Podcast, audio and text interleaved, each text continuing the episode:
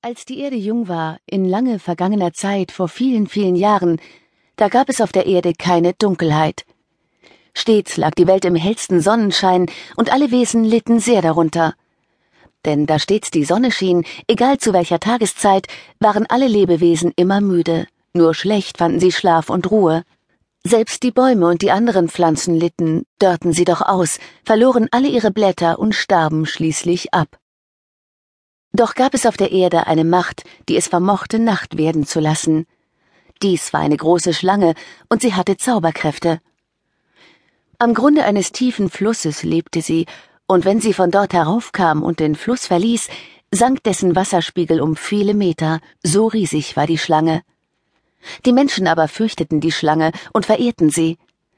So brachten sie ihr Geschenke, opferten ihr und suchten sie mit Tänzen und Gesängen milde zu stimmen. Gar oft kamen sie hierzu an die Ufer des Flusses.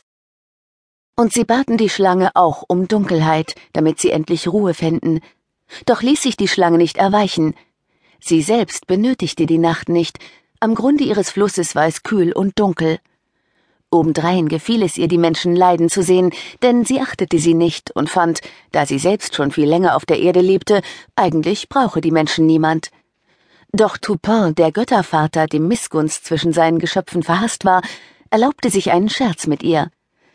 Er schenkte der Schlange die Tochter, die sie sich lange gewünscht hatte, und diese Tochter war von Menschengestalt. Der Schlange missfiel dies, doch da sie ihre Tochter liebte, zog sie diese auf. Und diese Tochter war sehr schön, so schön, dass der Sohn des Häuptlings der Menschen ihr den Hof machte. So lebte sie bald unter ihresgleichen. Zwar brauchte sie, genau wie ihre Mutter, keine Nacht und keine Dunkelheit, um sich auszuruhen, doch sah sie, wie die Menschen litten. Und sie liebte diese Menschen, allen voran ihren schönen Häuptlingssohn. So bat die Tochter der Schlange ihre Mutter, den Menschen die Nacht zu schenken.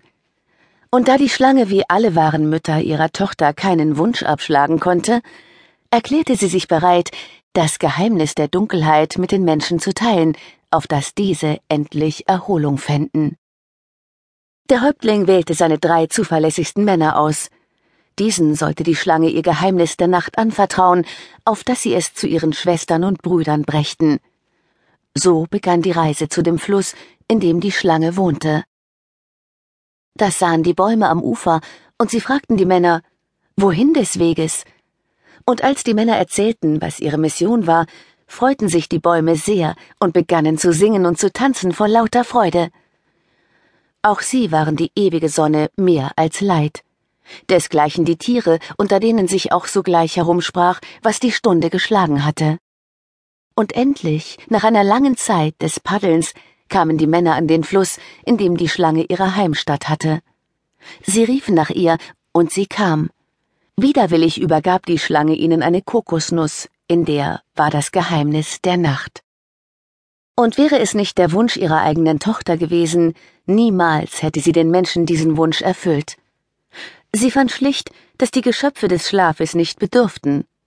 Schlaf in Dunkelheit war für sie etwas Göttliches und deshalb nicht für Menschen bestimmt. Doch mahnte sie die Boten, die Schale der Kokosnuss nicht zu zerbrechen. Das Öffnen der Schale wäre allein von ihrer Tochter zu besorgen. Würde diese Warnung nicht beachtet, kämen ewige Nacht und ewige Dunkelheit über die Erde. Nachdem die Männer ihr dies zugesichert hatten, machten sie sich auf die Heimreise. Mit der Zeit hörten sie seltsame Geräusche aus der Schale dringen.